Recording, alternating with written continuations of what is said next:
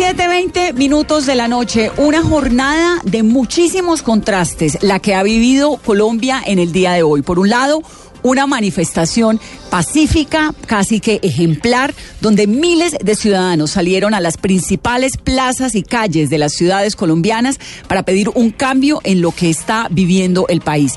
Pero luego, hacia las cuatro y media de la tarde más o menos, la verdad es que el vandalismo y el desmadre se apoderó de la Plaza de Bolívar de Bogotá con unos resultados y con unas imágenes tremendamente preocupantes. Y como telón de fondo, un gran interrogante. ¿Quiénes son esos vándalos que en algún momento y como consecuencia de lo que hacen terminan sin duda oscureciendo un movimiento pacífico y ejemplarizante como fue el de la marcha de hoy?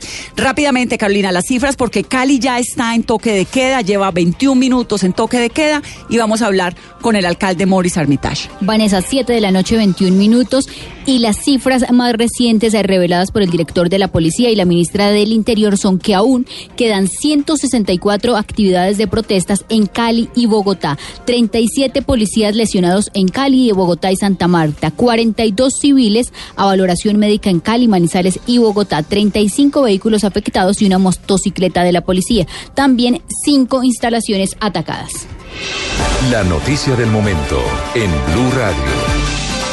Ricardo Ospina es el director del servicio informativo de Blue Radio. Se suma a este resumen informativo y al especial de Mesa Blue. Ricardo, está el alcalde Morris Armitage en Cali. Hola Vanessa, buenas noches. Hay una información además antes de hablar con el alcalde Armitage, donde ya completamos 22 minutos en toque de queda en la ciudad de Cali desde la Cancillería. Hay un comunicado que nos entrega María Camila Roa que dice lo siguiente, Vanessa, muy delicada la situación en el centro de Bogotá, dice el Ministerio de Relaciones Exteriores rechaza de la manera más vehemente los actos vandálicos contra el Palacio de San Carlos, un bien de la nación que además es monumento nacional. Hacemos un llamado a la ciudadanía a proteger la historia y la cultura de nuestro país. Es cierto, Vanessa, esta fue una marcha pacífica, una marcha crucial para la democracia de Colombia hasta un momento en el que todo fue caos y se ha convertido en confusión. Pero hay que seguramente diferenciarlo y analizarlo de manera separada, porque no se puede unir la marcha y los efectos políticos y los efectos que trae la marcha pacífica a lo que fue luego cada uno de los episodios de vandalismo que hemos venido informándoles. Y vamos a tener enseguida las declaraciones y las reacciones, Ricardo, a eso de lo que usted está hablando, de la alcaldesa electa Claudia López, del candidato a la alcaldía, ex candidato Carlos Fernando Galán. Vamos a hablar con el profesor Antanas Mocus, vamos a escuchar lo que piensan personajes de la política colombiana, como el procurador, como Angélica Lozano, también como Timochenko, como Antonio Navarro Wolf, artistas, todo eso en momentos. Vamos a Cali, Víctor Tavares, está Cali en toque de queda y usted está con el alcalde Morris Armitage. Hola, hola Vanessa, buenas noches. Pues mire, hay que decir que desde las desde, desde las 7 de la noche Cali se encuentra en toque de queda. Ha sido la orden que hacia las 3 de la tarde el alcalde Mauricio Armitage impuso. Alcalde, bienvenido a Blue Radio. Cali completa ya 23 minutos en toque de queda. Sí, así es. Es una lástima haber tenido que tomar esa determinación porque estábamos teniendo una manifestación, una marcha tranquila, yo diría que hasta muy democrática y muy ordenada. Y en las horas de la mañana tuvimos un problema en la Universidad del Valle que yo diría que no fue de gran importancia. Y de ahí para allá las cosas fueron fluyendo bien. Pero después de las 3 de la tarde nos empezamos a dar cuenta de una cantidad de ataques en diferentes sitios de la ciudad de una manera muy estratégica donde llegamos a tener casi 20 sitios de la ciudad donde los atacaban y trataban de bloquearlos eh, al mismo tiempo, pues por personas de 12, 15 personas. Y, la verdad es que la capacidad de reacción de nuestra fuerza pública pues fue importante, pero nos tenían locos, te sacamos aquí y se iban para otro lado y para otro lado. Y de golpe fue llegando una multitud grandísima. Cuando se fue, cuando se terminó la, la manifestación en, en el CAM, la gente nos quedaron un poco de gente que empezó de una manera grotesca y tenaz. Se nos metieron a la Plaza de Caicedo vándalos, eh, gente del equipo Cali América eh, y una serie de gente muy, muy estratégica, haciendo daños por todas partes y cundiendo el pánico en la ciudad, sobre todo porque atracaron. Bien, Otico, todo bien entonces la situación no fue fácil y a mí no me tocó más remedio con todo el dolor del alma de llamar y para darle la seguridad a la ciudad. Alcalde. De, acogernos al pico, eh, sí. Me, me da mucho gusto saludarlo. ¿Qué, ¿Qué, pasó para que Cali llegara a ese nivel? Porque uno ve Barranquilla, Cartagena, Villavicencio, que fue realmente tremenda, multitudinaria como nunca la, la, manifestación en Villavicencio. Incluso uno ve pues Bogotá, lo que ocurrió durante todo el día. Pero la verdad es que Cali nos despertamos desde muy temprano con los desmanes en la Universidad del Valle. Y así fue la ciudad cada vez con una noticia peor que la otra. ¿Qué ocurrió allí? Mire, a mí no me cabe la menor duda que esto tiene manos de otro lado. Yo no les sabría decir porque no quiero ir a, a, a, hacer una acusación infundada, pero no me cabe la menor duda que esto fue organizado y tiene eh, eh, un precedente de otro lado. Esto es una cosa craneada por otro tipo de personas distintas a, a caleños que vinieron básicamente a crear el caos en Cali. ¿Quiénes son esas personas? No, si yo supiera, tenga la plena seguridad que ya lo había dicho. Pero y si no lo sabe, ¿por qué dice que lo sabe? No, es que yo no estoy diciendo que lo sé. Yo lo que le estoy diciendo es que cualquiera que hubiera estado en el puesto mío aquí, hoy en todo el día que hemos estado desde las 6 de la mañana, aquí, ver toda la actuación, toda la cosa tan confabulada, tan bien craneada, cómo nos llevaron la ciudad a este estado en que hemos estado ahora, donde nos han estado atracando en toda la ciudad, por todas partes, donde han estado violando por todas partes, pues eso fue una cosa muy bien, muy bien estructurada, es lo que digo yo. Y eso no lo, eso no se hizo eh, por iniciativa popular, eso se hizo básicamente por una gente que está eh, de, detrás de crear el caos en la ciudad de Cali. Pero, pero ¿quiénes pueden ser, alcalde? Pueden ser las no, disidencias de las claro. FARC, puede ser el ELN, pueden ser algunos infiltrados venezolanos. Eh, usted nos dice que tiene la certeza de que no son caleños y de que esto fue planificado. Eh, al menos a manera yo, de hipótesis, yo... ¿quién puede estar detrás de esto? No, a mí no me cabe la menor duda de que alguien, alguien muy estructurado fue el que se craneó todo este desastre que nos ha pasado el día de hoy. No me cabe la menor duda. Alcalde, y a las 7 y 27 de la noche, ¿cuál es el reporte y las cifras que hay de daños y de pérdidas materiales? Porque fueron más de 37 no. saqueos en la ciudad. Sí, mire, más de 37 saqueos, 40 y pico de policías afectados en su, en su integridad, eh, gente con muy, muchos heridos, eh, pero con todo y eso, yo diría que, que con todo lo que nos ha pasado, eh, afortunadamente los heridos no han sido, tengo la información, no han sido graves ni de la policía ni de los habitantes, contusiones y heridas que espero no pasen a mayores. Pero la verdad es que la situación de Cali ha sido muy triste y no nos queda más remedio que repensar y mirar bien qué es lo que vamos a hacer. No, sí, pues perdón, compañeros, en Bogotá. Señor.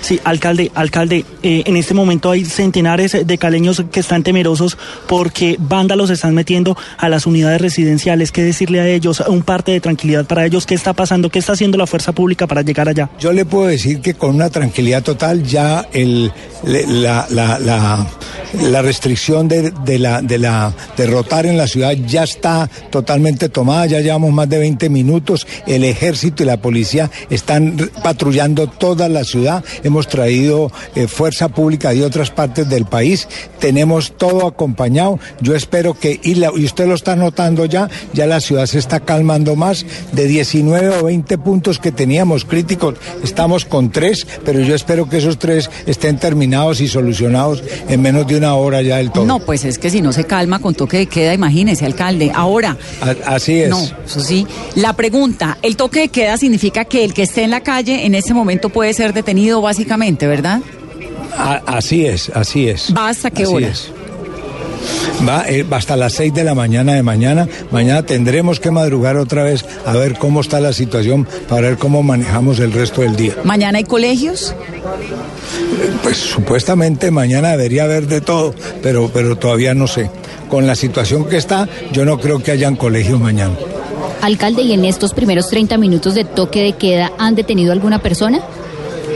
Sí, ya van, tenía, entiendo que llevamos 14 detenidos, no han sido muchos, pero se están deteniendo. Sobre todo ya la gente, es que la, capacidad del ejército y de la policía en este momento ya es mucho más efectiva. Ya ahorita tenemos mucho más capacidad de poder afrontar la situación. Alcalde, ¿a qué horas sabrán las familias caleñas si hay o no clase mañana? Eh, ¿En la noche o, más, más tarde va a haber algún reporte de la Secretaría de Educación? Yo, yo me atrevería a decir que mañana es viernes, hoy tuvimos el día de paro todo el día, yo diría que hoy estamos en el paro todo el día, Eh, eh, yo creo que mañana lo más prudente para el bienestar y tranquilidad de todas las familias es que no haya colegio mañana. Ah, pero, pero eso es noticia, alcalde. Aquí en Blue Radio, el alcalde de Cali, Morris Armitage, confirma a todos los oyentes en la capital de- del Valle del Cauca, Vanessa, que no habrá clases. Eso, ya es una claridad muy importante. Ningún padre de familia mandaría a sus hijos tranquilos al colegio sabiendo Claro. la situación que tenemos. Tenemos que acabar de aclarar esto, tenemos que acabar de tener posesión y tranquilidad en toda la ciudad y reconsiderar en, en qué, en qué vamos. Alcalde, y sobre la situación del mío, porque el mío hoy fue cancelado en, en su totalidad del servicio, ¿qué va a pasar con el mío?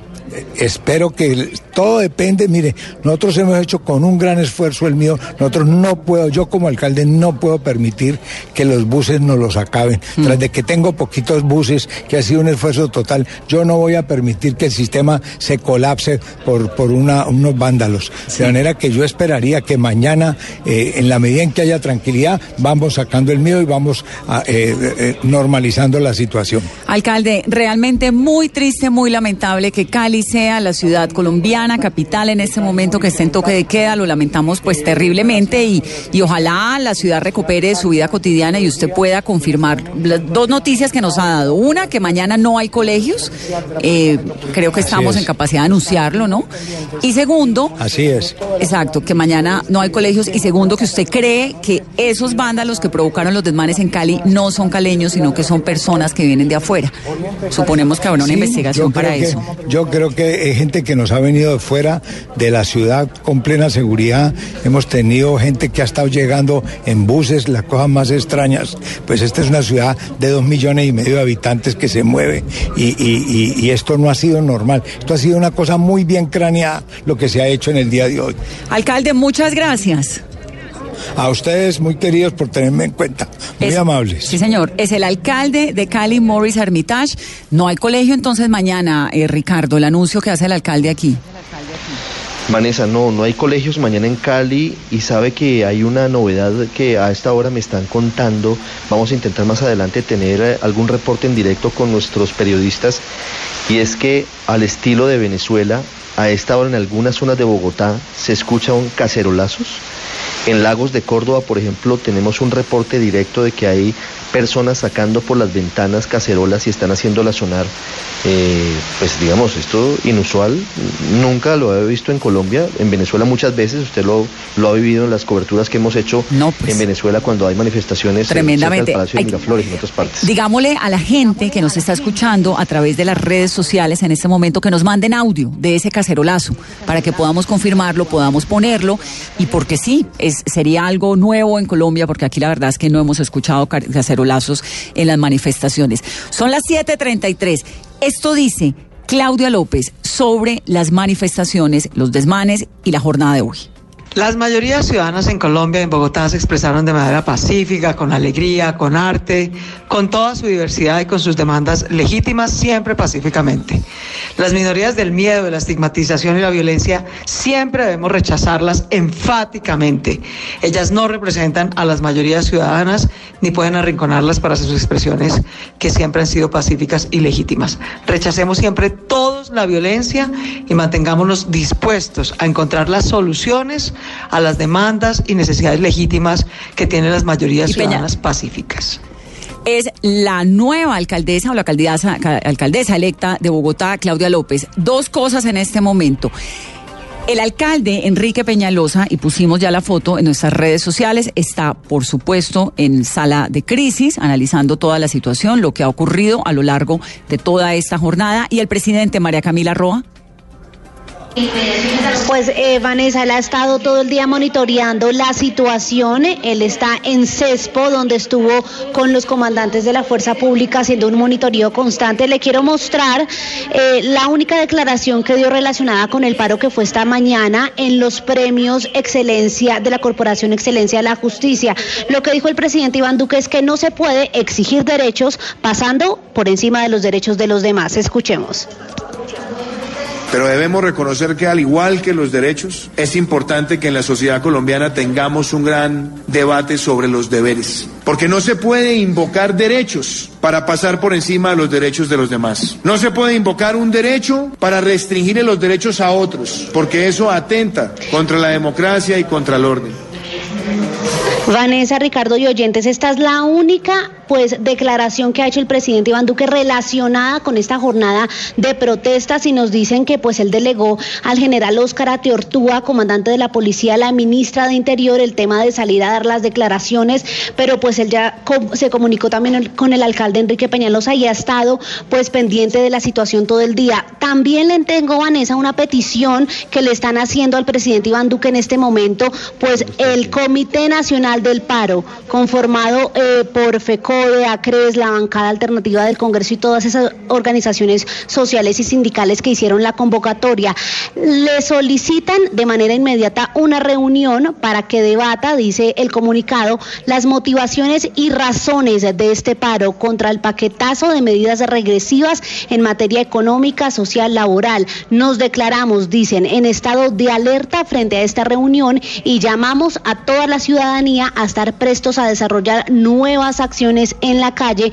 si el gobierno mantiene la desatención a los reclamos y anuncia y prepara sus regresivas reformas. Es la última declaración de este comité que recordemos fue el que convocó a esta jornada de manifestaciones. Gracias María Camila. María Camila Roa. Ricardo, comentemos nuevas acciones en la calle, ¿no? Eso es un anuncio de movilizaciones. Claro, eh, digamos, y esto siempre se dijo como una posibilidad, Vanessa, de que la marcha y el paro nacional de hoy no fuera solamente la jornada que está terminando a propósito con muchas dificultades en el centro de Bogotá y en la localidad de Suba y en otras zonas.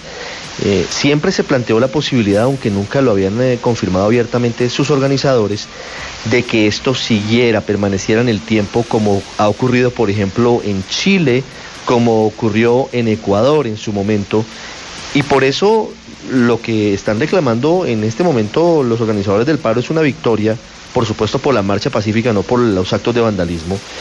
Eh, y ese llamado a la ciudadanía en el sentido de que vienen nuevas manifestaciones y podría extenderse esta situación si el presidente Duque no los convoca a una reunión para hacer discusiones prontas en la Casa de Nariño. Es decir, aquí le están metiendo más presión al presidente Duque, que no sabemos cuál vaya a ser su reacción, pero están eh, casi que exigiéndole una reunión con base en el éxito de la jornada, ¿no? Exigiéndosela. Pero también hay que entonces que eh, preguntarle a ellos y preguntarle también a todos los que estuvieron en la jornada de hoy, en horas de la tarde, qué fue lo que pasó, en qué momento se salió de control esa marcha, esa manifestación que como lo dijimos fue pacífica. Ya viene la ministra del Interior, vamos a hablar con ella en breve, acaba de entregar un balance. Ricardo, permítame y nos vamos a un rápido corte de comerciales.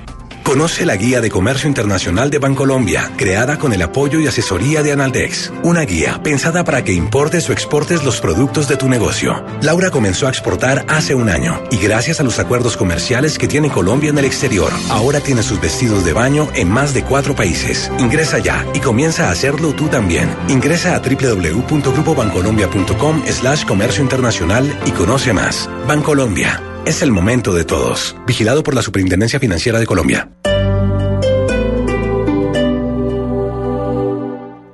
Hoy en Blue Radio. Yo soy el que manda flores, dedica canciones, palabras bonitas y darte mi amor. Hola, ¿qué tal amigos? Yo soy Luisito Muñoz y los espero esta noche acá en Bla Bla Blue para que hablemos de muchas cositas y escuchen muchas canciones. Bla Bla Blue. Conversaciones para gente despierta. De lunes a jueves desde las 10 de la noche por Blue Radio y bluradio.com. La nueva alternativa. ¿Quién ganará este campeonato? No, yo no. A los jugadores. Yo no. Yo no tengo nada que ¿Quién ver. es el mejor técnico en la historia de Colombia? Hay hombres grandes del fútbol colombiano como el caso de Hernán El Bolillo ¿Qué Gómez. hizo un periodista en una rueda de prensa donde no querían contestar? Mostró resiliencia. ¿Qué hacer con la pregunta que tiene la respuesta, la respuesta de la pregunta del que preguntó la pregunta con la respuesta? En su pregunta-respuesta está su respuesta. Estas y más preguntas y respuestas este fin de semana, este sábado, desde las 2 y 30 de la tarde. River Flamengo, Flamengo River con los colombianos en la final de la Libertadores. Y el domingo, Junior Cúcuta, Nacional Tolima, desde las 4 y 30 de la tarde. Estas y más respuestas. Futboleras en Blue Radio. La nueva alternativa.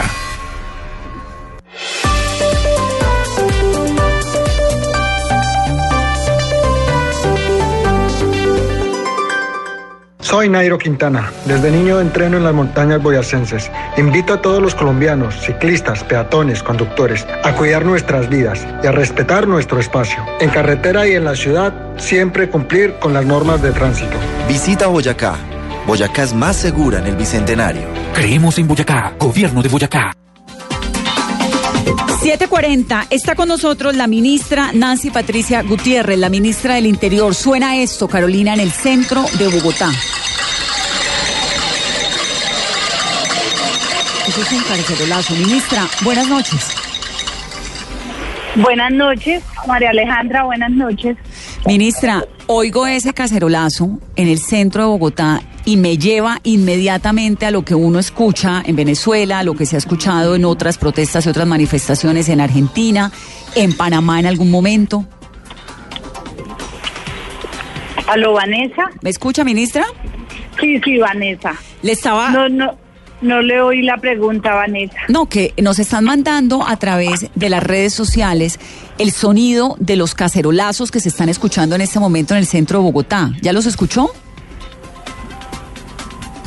No he, no he oído eso, Vanessa. Bueno, ¿De eh, qué se trata? Los cacerolazos, que es lo típico de las protestas en, en- en Argentina, en Venezuela siempre se oye un cacerolazo y de hecho, por ejemplo, en Panamá durante la Cumbre de las Américas, cuando llegó el presidente de Venezuela en aquel entonces a, a Panamá se oía el cacerolazo. Es muy ligado a la protesta en Venezuela, por eso me llama tanto la atención. Pero no voy a quedarme ahí porque si usted no, no los ha escuchado, pues no. El balance, ministra, ¿qué es lo que hay detrás de cómo es posible que una manifestación pacífica, multitudinaria, clásica, ejemplar de todo el día, termine dejándonos esas imágenes de vandalismo tan preocupantes? ¿Cuál es su visión, su, su percepción? Sí, Vanessa. Primero vale la pena rescatar que efectivamente el llamado a las marchas y a las protestas pacíficas se cumplieron en gran parte de la jornada. Terminando estas jornadas de protesta, vinieron entonces los vándalos a destruir las ciudades. Mire lo que pasó en Cali, el alcalde tomó la decisión del toque de queda porque allí la ciudad fue víctima de unos vándalos desde tempranas horas que se dedicaron al saqueo, al hurto, a destruir algunos locales comerciales con la finalidad de robar y de saquear estos almacenes. Adicionalmente, pues muy lamentable el número de policías que terminaron afectados por cuenta de estos vándalos y de los interesados en destruir la convivencia y el orden público. Y sí, yo creo que esto es una reflexión de país, porque definitivamente todos somos colombianos, queremos un país que tenga convivencia pacífica y que podamos no distraernos en medio de estos hechos de violencia lamentables. Sí. Ministra, ¿quiénes están detrás de estos hechos vandálicos? Me parece muy importante que usted como representante del gobierno haga la diferencia entre la manifestación pacífica que se vivió de forma multitudinaria en Bogotá y en las principales ciudades del país y los actos de vandalismo, de violencia, de terror que se vivieron posteriormente. ¿Ustedes tienen información de quiénes están detrás de, ese vandalismo, de esa forma en la que se prendieron las calles, lamentablemente, sobre todo en Bogotá, en Cali y en Bucaramanga? Pues a ver, realmente el gobierno se dio cuenta desde muy temprano, es decir, meses, dos meses, tres meses atrás, nos dimos cuenta de la necesidad de hacer claridad, por ejemplo, en las convocatorias, se estaba haciendo una convocatoria sobre eh, aseguraciones que no correspondían a la realidad. Es decir, por ejemplo, decir que salieran a marchar en contra de una reforma laboral o de una reforma pensional cuando no existen esos proyectos, esas iniciativas. Y fuera de, eh, nos encargamos pues de desvirtuarlo, pero también de garantizar la marcha pacífica. El presidente Iván Duque lo reiteró en diferentes oportunidades, hicimos un llamado desde el gobierno y como ustedes mismos lo analizan, esto se consiguió. Sin embargo, también por información de inteligencia y por las investigaciones que adelantan los organismos correspondientes y competentes, se sabe de la existencia de unos grupos extremistas como el JM19 o el AK al combate, que tienen la, la clara intención y en protestas anteriores se ha visto el actuar de ellos desde aprovechando a las universidades, construyendo papas bombas, lanzando artefactos contra la población y eh, obviamente esta noche ha, ha sido absolutamente eh, eh, lamentable lo que han adelantado. Lo rechazamos como gobierno, pero también rescatamos la actuación valiente y permanente de la Policía Nacional para, para mantener el orden público. Ministra, en el centro de Bogotá la situación fue muy complicada al final de la marcha. Intentaron eh, ingresar los vándalos al edificio del Congreso, al Capitolio Nacional, destruyeron muchos vidrios del Palacio Liébano, intentaron atacar el Consejo de Estado y el Palacio de Justicia, destruyeron una parte o intentaron destruir el Palacio de San Carlos, la sede de la Cancillería. Eh, muy complicada la situación en el centro de Bogotá. ¿Ya, ya se retomó el control? No, muy lamentable, muy triste, horroroso. Yo creo que el país en general tiene que rechazar lo que hicieron, porque fíjese que la alcaldía de Bogotá había tomado unas precauciones como cubrir la fachada, el centro, la imagen de Simón Bolívar había sido cubierta para evitar pues que se fuera a presentar algún signo de, de daño sobre ellos y definitivamente el vandalismo llevó a atacar con piedras, como lo vimos en las imágenes de los medios de comunicación y de las redes sociales, a la alcaldía, al Palacio de Justicia, trataron de ingresar al Congreso de la República y una vez que, que la policía hizo la dispersión, se agruparon en, en 10 o 12 para ir a diferentes edificios del centro de la ciudad y atacarlos también. Y lo mismo se vivió en Suba, que cogieron los recipientes de la basura y les prendieron fuego para generar la sensación de incendio y de caos. Esto es reprochable y de todas las formas yo creo que es la oportunidad para que los colombianos digamos, bueno, una cosa es la protesta, una cosa es que efectivamente haya la posibilidad de marchar y de salir a hacerlo pacíficamente y otros ya identificados estos vándalos fortalecer y rodear a las instituciones porque tienen han tenido una tarea bastante difícil. Mm. Ministra, ¿por qué no capturan a los vándalos? ¿Cómo es posible que uno haya visto, y ahí de nuevo con la pregunta con la que arrancó Ricardo, a Bogotá militarizada, o, pues, si no quieren usar el término militarizada, pues con presencia de militares, alerta máxima, las fachadas, es decir, había todo una tensión muy fuerte en torno a la manifestación de hoy sale un montón de gente a la calle, la manifestación es pacífica, es bonita porque la gente está tranquila con el llamado democracia, no sé qué, y de golpe aparecen unos vándalos y destruyen casi que la imagen de una marcha que fue muy pacífica en el día. ¿Cómo es posible que no sepan quiénes son?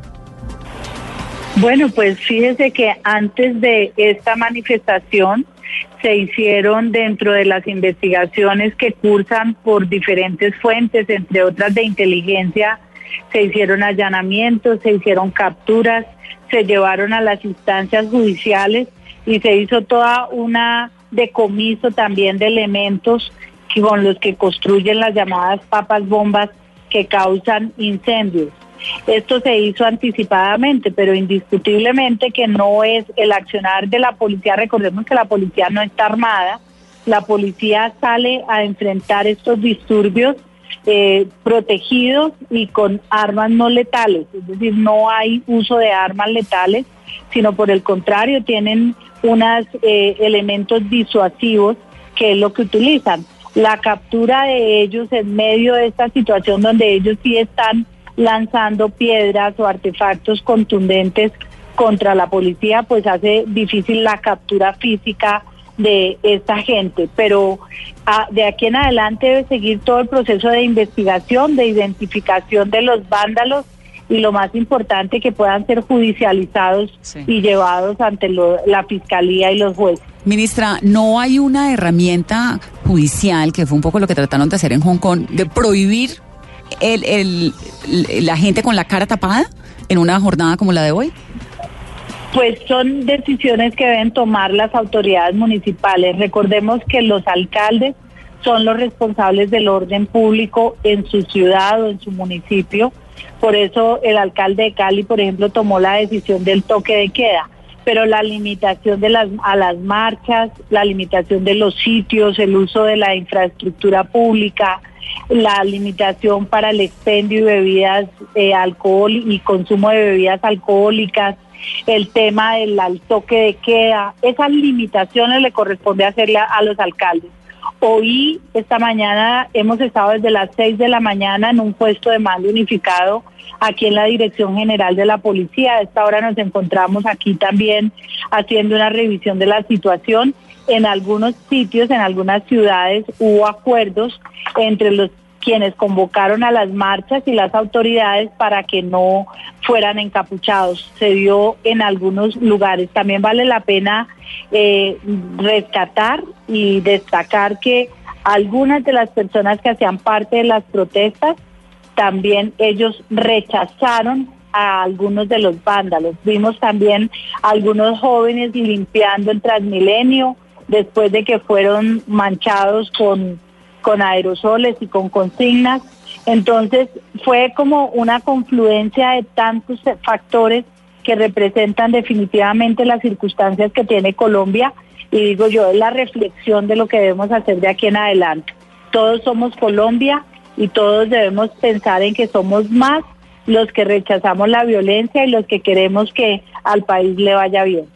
Ministra, en estas ya más de 12 horas de protestas en Bogotá, ha habido tensión en algunos eh, sitios y en algunas zonas como la localidad de Suba. En el transcurso del día, ¿se contempló de pronto la medida de toque de queda en Bogotá o en alguna zona de la ciudad?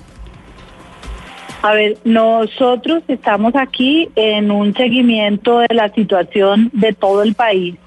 Ya las decisiones de Bogotá son de carácter local y como les digo, la responsabilidad del orden público y de cualquier decisión extraordinaria le corresponde al alcalde. Así es de que eh, nosotros hemos hecho pues la coordinación. El presidente de la República expidió un, un decreto recordando las competencias de gobernadores, de alcaldes. Se les dijo aquí tienen estas medidas y tiene que evaluar cada uno lo que pueda ocurrir. La verdad es que eh, prácticamente ya terminando el día estábamos seguros que todo cerraría con normalidad. El Estado está, nosotros hemos estado en, en conectividad y articulación con las autoridades locales para que sean ellos los que tomen las decisiones.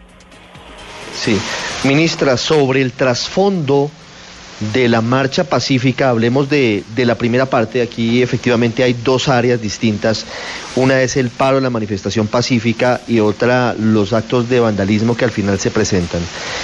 Sobre la primera parte, no sé si usted conoció un comunicado del Comité Nacional del Paro que hace algunos minutos expidieron, donde le piden al presidente Iván Duque una reunión urgente para discutir los puntos que eran el manifiesto de este paro del día de hoy y hacen un llamado prácticamente, en caso de que no sean escuchados por el presidente Duque, a seguir en esta manifestación de manera indefinida.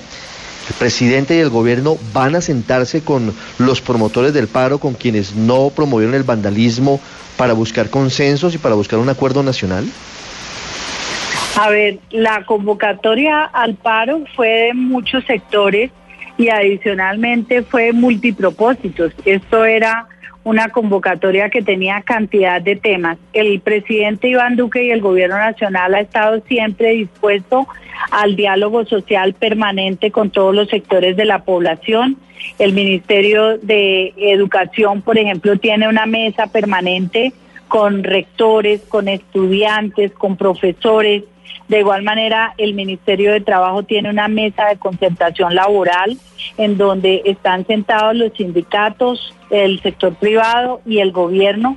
En el Ministerio del Interior tenemos mesas de diálogo permanente también con indígenas y con poblaciones afrocolombianas. El Ministerio de Agricultura tiene también los procesos Sí, de concertación y, y a Sí, través eh, de eh, ellos eso- podemos retomar el diálogo. Claro, pero, pero eso lo entiendo, ministra. Hay, hay varios frentes de diálogo del gobierno. Pero lo que está pidiendo aquí el Comité Nacional del Paro es una reunión con el presidente Iván Duque de los líderes de los sectores que eh, convocaron el paro. Es decir, ellos están pidiendo que la consecuencia directa de las marchas de hoy sea una reunión del presidente Duque con ellos, con esos sectores, para buscar eh, cambios y para buscar eh, consensos en torno a lo que ellos estaban señalando en las calles. Más allá de las mesas de diálogo sectoriales, aquí lo que están pidiendo es una reunión del más alto nivel con el presidente Duque como consecuencia directa del paro de hoy. ¿Esa reunión se va a dar? A ver, yo realmente no conozco cuál sea el pliego al respecto, no lo, no lo conozco. En este momento precisamente el presidente de la República está eh, dialogando con todos los que hacen parte de, de esta de este puesto de mando unificado, pero yo estoy segura que el presidente jamás en su vida se ha cerrado al diálogo. Si hay temas concretos, el diálogo está abierto y es permanente. Ministra, pues de verdad que, que queda uno muy preocupado por la jornada de hoy, el toque de queda en Cali, acaba de, eh, están denunciando que se metieron vándalos a la alcaldía de Facatativá, entra Facatativá también en toque de queda, suenan cacerolazos en el centro de Bogotá como nunca antes, nos están llegando reportes del sur de Cali, dicen que se están tomando algunas unidades residenciales, los delincuentes que están llegando al sur de Cali, de verdad que queda uno tremendamente preocupado y no nos queda más que pues desearle suerte al gobierno con esto que está ocurriendo. Yo diría, Vanessa, que no solamente desearle suerte al gobierno, yo pediría que hubiera una solidaridad total con la institucionalidad colombiana y que haya una unión en torno a propósito de país, que es finalmente lo que nos debe permitir eh, reaccionar y poder emprender una ruta de trabajo conjunta. Pero usted, ministra, ¿qué le dice como ministra del Interior y como vocera del gobierno en una jornada como hoy? El haber visto las calles de Bogotá como las vio, con esa cantidad de gente que salió hoy a protestar. ¿Eso qué le dice al gobierno?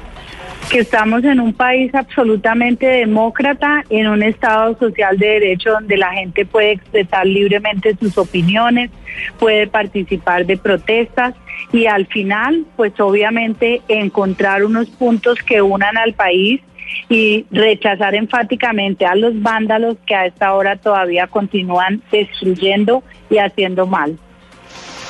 Sí, pero ministra, ¿no hay una reflexión también dentro del gobierno sobre esto? Es decir, el mensaje es muy poderoso de centenares de miles de personas en las calles inconformes con lo que está haciendo el gobierno. Eh, ¿No hay una reflexión a partir de lo que pasó hoy? Por eso le digo que estamos dispuestos y abiertos al diálogo, a mantener la conversación, a revisar los temas en conjunto, porque todos ganamos en medio de la democracia y todos ganamos dentro de las posibilidades de conversar, de dialogar y no de destruir como ha pasado esta noche. Ministra, muchas gracias. Sé que la está llamando el presidente, sé que está en una situación, en una jornada muy complicada también usted. Le agradecemos muchísimo estos momentos aquí en Blue Radio. A ustedes, Vanessa, buena noche. Gracias. Gracias. Es la ministra del Interior. Ricardo, este mensaje de los de quienes convocaron a la marcha, esta petición del encuentro, la verdad es que es un momento, pues, queda uno como muy, muy, con mucha incertidumbre, ¿no?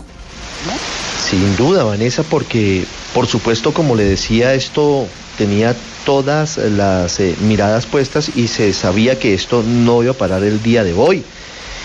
Es decir, Este, sin duda, para varios sectores, porque a este paro al final se le colgaron una cantidad de arandelas y se le colgaron muchos sectores adicionales. Pero el fondo, el corazón del paro, de alguna manera es de sectores sindicales, de sectores de docentes eh, agremiados en FECODE, de estudiantes universitarios agremiados en ACRES, que están inconformes con eh, las políticas del gobierno. Eh, y lo que están pidiendo es lo que también han pedido sectores políticos que hoy están en oposición, eh, un gran acuerdo nacional sobre lo fundamental, es decir, que, que el gobierno en cabeza del presidente Iván Duque abra las puertas de Palacio y del gobierno para discutir y llegar a consensos con todos los sectores. Lo delicado de este comunicado, Vanessa, es que los promotores del paro dicen que en caso de no ser escuchados por el presidente, y como yo le decía a la ministra, lo que piden ellos es una reunión directamente con el presidente y que se quede claro que es consecuencia del paro.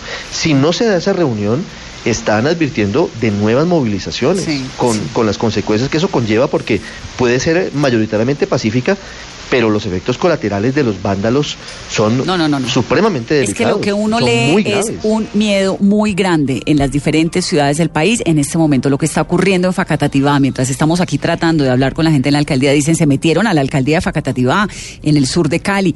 El sonido de los cacerolazos en Bogotá, es decir, es tendencia en, este momento en las redes sociales, la principal tendencia es cacerolazo, eso en Colombia no se había escuchado. Ya vamos a hablar después de la pausa con Juan Carlos Ortiz, que es profesor de la Facultad de Ciencia, Gobierno, Ciencia Política, Relaciones Internacionales del Rosario y tiene un PhD, un PhD en Ciencia Política en la Universidad de Oxford, para que nos explique además qué significa el cacerolazo, porque eso tiene una connotación distinta. Y adicional a eso es cuánto van a durar estas movilizaciones porque puede repetirse la historia del año pasado. Fue una movilización con la que iniciaron los estudiantes y hasta que el presidente no se dio a reunirse con él, no se acabaron las reuniones, las movilizaciones y eso fue más de un mes. Ocho, un minuto. Vanessa, Va- Vanessa, Vanessa, perdóneme, Vanessa y Carolina. Estoy ubicado en la calle 127 con séptima en Bogotá en este momento. ¿Usted también está oyendo Y cacerolazo? estoy escuchando, estoy escuchando cerca de mi casa cacerolazo. Es decir, esto se está extendiendo por la ciudad. Pues ya tenemos reporte de Cacerolazo, en Chapinero, en La Candelaria, en Teusaquillo y Ricardo nos trae el de la 127. Así se está escuchando el Cacerolazo. ¿Ese viene de dónde? ¿Ese que estoy escuchando es de dónde? ¿El de Ricardo? No, No. Este, este es el de Lagos de Córdoba o el de la Macarena. del- sí, el del centro, Porque el de la tenemos Macarena. reportes directos. Este que Sí, estamos el la oyendo es en directo que lo tiene Silvia Patiño. Silvia. Ah, verdad. Si nos quieren dar paso para salir al aire. Sí, señora, aquí estamos al aire dándole paso. Hola, Vanessa. Hola. Mire, estamos aquí subiendo. Estamos aquí subiendo por eh, una de las calles, la calle de la Cancillería y del Teatro Colón, que resultaron bastante dañados por cuenta de las manifestaciones. Y no sé si alcanzan a escuchar, estamos llegando al sitio donde hay unas personas también adelantando un cacerolazo en el centro de la ciudad, que quedó bastante destruido después de todos los disturbios que se presentaron, Vanessa. Ya déjeme, que es que esto es una subida bastante empinada y estamos caminando para llegar hasta las personas. No sé si en este momento que, que nos estamos eh, No, pero es que acercando. Estamos oyéndole el cacerolazo. Ya mientras, mientras usted se acerca donde las personas, Silvia, déjeme escuchar el mensaje del procurador sobre la jornada de hoy. Los violentos y los vándalos, Vanessa, empañaron la jornada de hoy.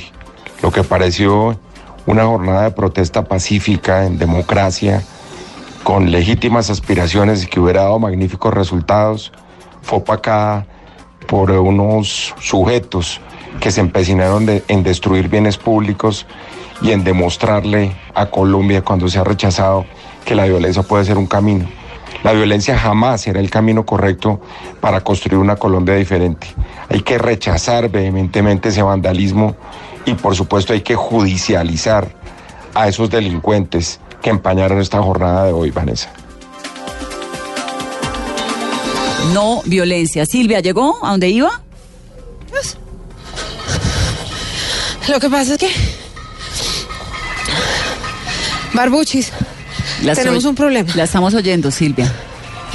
Bueno, vamos a Dame un dejar. segundo. Vamos a dejar eh, a recuperar a Silvia que está caminando para ponernos más del cacerolazo que hay en este momento en el centro de Bogotá, centro, Teusaquillo, Macarena y Ricardo nos habla de la 127. Vamos a una